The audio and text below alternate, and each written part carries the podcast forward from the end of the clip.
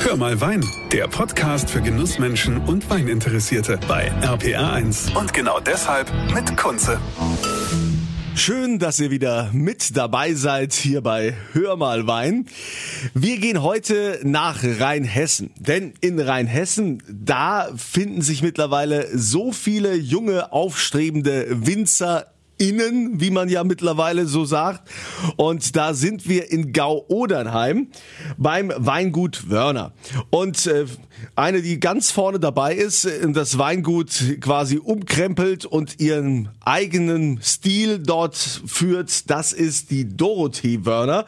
Dorothee, du bist ja eigentlich noch recht jung. Wie kam es denn dazu, dass du gesagt hast, ähm, ich will hier im Weingut weitermachen? Ich, äh, war das schon immer klar? Nee, überhaupt nicht, gar nicht. Also ich hatte eigentlich einen ganz anderen Plan. Ich war ähm, eigentlich mitten da, dabei, mein Abitur zu machen und dann ist mein Vater krank geworden. Und in dieser Situation ist mir bewusst geworden, wie sehr ich eigentlich am Weingut hänge und wie sehr ich am Betrieb hänge und das Leben hier liebe. Und dann habe ich ähm, ja aus dem Bauch heraus einfach in der Nacht- und Nebelaktion beschlossen, eine Ausbildung zur Winzerin zu machen. Ja, das hat alle sehr überrascht und meine Eltern dachten, glaube ich, ich bin völlig übergeschnappt. Aber ja, das war eine Entscheidung, die ich bis jetzt noch nie bereut habe. Das ist ja schon mal das Wichtigste, dass man das äh, nicht Ja. bereut. Ja, und äh, wie war das dann so, äh, quasi den Weg zum ersten eigenen Wein? Ja, das war tatsächlich ein sehr schwieriger Wein, weil es meinem Vater ja gesundheitlich nicht sehr gut ging und wir hier erstmal ähm, andere Probleme lösen mussten. Aber ähm, ja, wir haben, ich mache das zusammen mit meiner Schwester ähm, und die hat sich dann ein paar Jahre später auch entschieden, die Ausbildung zu machen. Und ja, wir hatten immer so den Plan, wieder zurück zur Flaschenweinvermarktung zu gehen. Wir waren bis dato eigentlich nur in der Fassweinvermarktung tätig oder lange Zeit nur in der Fassweinvermarktung tätig. Und ja, wir haben uns dann überlegt, wie wir das äh, aufziehen wollen, wie wir uns gestalten wollen und solche Kleinigkeiten haben wir uns dann erstmal überlegt und dann, ja, ging es in die, in die Produktion. Wir hatten schon so ein klares Bild vor Augen, wie die Weine werden sollen. Auf jeden Fall, ja. Wie viel Hektar bewirtschaftet ihr und äh, welche Weine kriegt man bei euch? Also wir wirtschaften aktuell 11 Hektar, was ja ähm, für Rheinhessen eigentlich ein relativ kleiner Betrieb ist. Und wir haben zurzeit vier Gutsweine im Sortiment. Also zurzeit ist der dritte Jahrgang im Verkauf. Und das sind äh, zwei Burgunder, Grauburgunder, Weißburgunder. Die sind beide trocken. Und ein Riesling und ein Silvaner, die sind beide feinherb. Aber wir haben noch einiges in der Planung. das habe ich, mir- hab ich mir ja fast gedacht, dass da ein bisschen was in der Planung ist.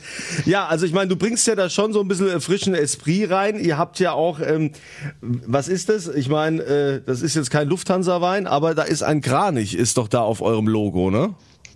Richtig. Und zwar der Kranich, der saß auf der Spitze unseres Familienwappens. Und ähm, wir wollten nicht so ganz weg von den Traditionen, wir wollten da schon ein bisschen dran festhalten. Deswegen haben wir uns diesen Kranich ausgesucht und haben den dann ja quasi aufs Etikett gebracht. Weil der steht nämlich als Wappentier für Aufschwung und Erneuerung. Und das hat ja wirklich gepasst wie die Faust aufs Auge. quasi. Ja. Aufschwung und Ja. Erneuerung.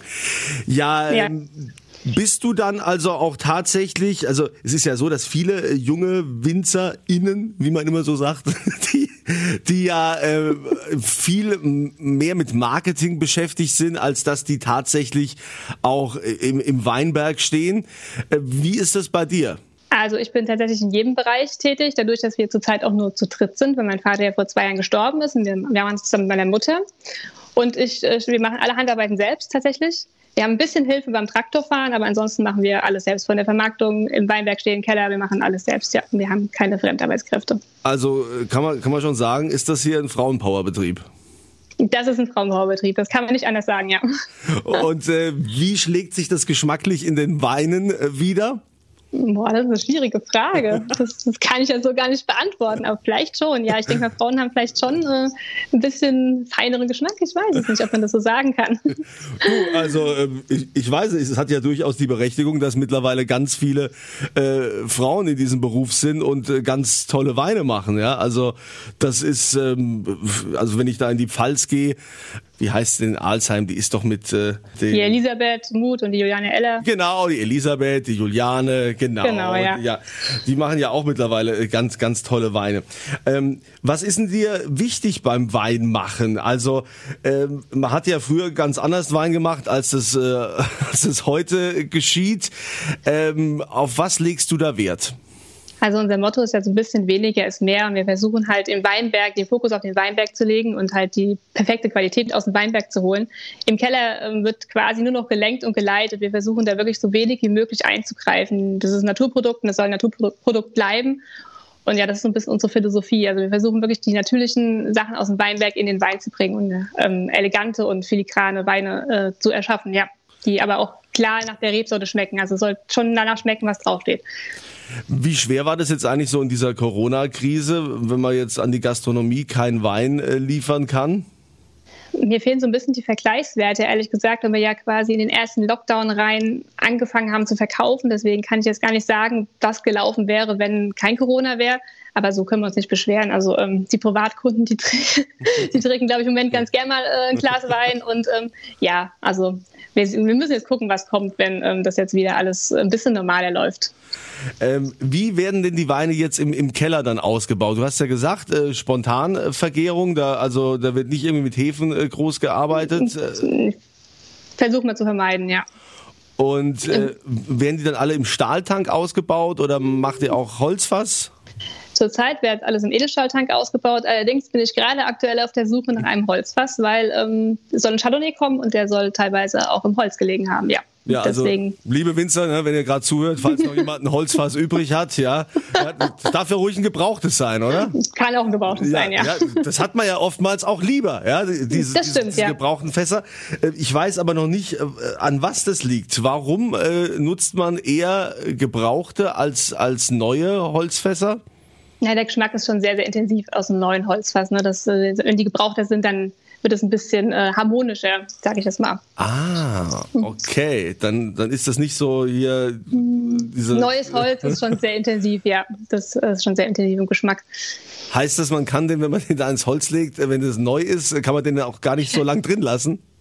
Ja, das kommt halt darauf an, was man will. Ne? Aber also für unsere Zwecke wäre das jetzt wahrscheinlich äh, nicht so nicht so gewünscht, dass es so intensiv ist. Also bei einem Rotwein ist das auch wieder was anderes. Ne? Wir ja. reden ja hier über einen Weißwein.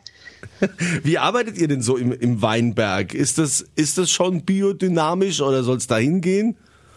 Nee, wir sind nicht biologisch. Ähm, wir arbeiten zurzeit noch konventionell, aber haben uns schon einige ähm, Bereiche aus dem biologischen Anbau rausgepickt. Also wir arbeiten zum Beispiel mit Begrünung und versuchen kein Unkraut zu spritzen und solche Sachen. Aber das Ziel ist auf jeden Fall die komplette Umstellung auf ähm, biologischen Weinbau die nächsten Jahre, ja. Das ist natürlich ja auch ähm, immer wieder die große Frage jetzt, äh, gerade was so den Riesling angeht oder also stellt sich ja auf die Frage, ist denn Rheinhessen auch für den Klimawandel vorbereitet? Ähm, äh, ist es da eigentlich optimal? Ist es ein optimaler Standort? Äh, wie stehst denn du dazu? Ja, ich denke auf jeden Fall. Also natürlich haben wir jetzt mit Trockenheit zu kämpfen gehabt die letzten Jahre und da hatten wir auch Probleme. Aber ähm, dieses Jahr zum Beispiel ist es jetzt wieder ein bisschen entspannter. Ja, natürlich, man muss sich darauf einstellen. Das denke mal, das ist so die Herausforderung unserer Generation, dass wir auch mit dieser Trockenheit ähm, umgehen müssen. Aber bis jetzt sehe ich da ehrlich gesagt noch kein großes Problem. Also bis jetzt äh, funktioniert das alles noch sehr gut. Findest du, dass Rheinhessen, äh, dass die Region auch gut ähm, im, im Land oder deutschlandweit vertreten ist? Oder müsste für das, was Rheinhessen eigentlich zu bieten hat, äh, müsste dafür nicht noch, äh, noch mehr passieren, dass da noch mehr Aufmerksamkeit für rheinhessische Weine gibt? Ja gut, mehr geht natürlich immer, aber ich finde schon, dass wir da mittlerweile ganz gut aufgestellt sind. Ich finde Rheinhessenwein, die machen da echt einen guten Job. Und auch die Winzer selbst. Ne? Durch die sozialen Medien hat man ja da ganz andere Möglichkeiten heutzutage, ähm, seine Philosophie und das alles nach außen zu tragen. Und ich glaube, das machen viele Winzer wirklich mittlerweile sehr, sehr gut. Und ich denke, dass wir da mittlerweile ganz gut aufgestellt sind, doch. Hast du eigentlich auch äh, Online-Weinproben gemacht jetzt in der Corona-Zeit? Hm, nee, ich hatte mit einem Online-Partner von uns eine einzige Online-Weinprobe, aber ansonsten, nee, haben wir das nicht gemacht. Ja, hat es wahrscheinlich genug äh, so zu tun.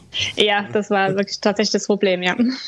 Ja, was äh, ist denn so deine, deine Zukunftsvision? Wie stellst du dir denn das Weingut äh, Wörner so in den nächsten fünf bis zehn Jahren vor? Was, was wäre so dein Wunschziel? Gut, wir werden natürlich unser Sortiment noch ein bisschen ausbauen. Wir werden dann irgendwann so bei zehn Weinen stehen, denke ich. Also zu groß soll es auch nicht werden.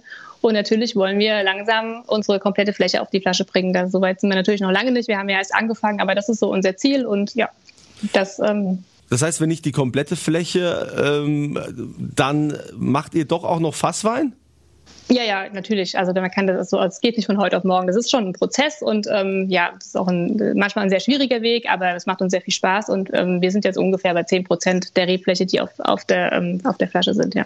Ja, also sehr spannend, äh, tolle Etiketten und ähm, den Weißburgunder habe ich auch schon mal probieren dürfen. Äh, Finde ich äh, total super, jetzt gerade so im, im Sommer, ne, wenn es jetzt ein bisschen, mm. ein bisschen, wärmer wird. Ähm, Der passt perfekt. Ja, schön erfrischend, ja. ja. Und ihr dürft die Weine natürlich auch probieren, denn ich verlose die auch wieder auf meiner Kunze Facebook-Seite.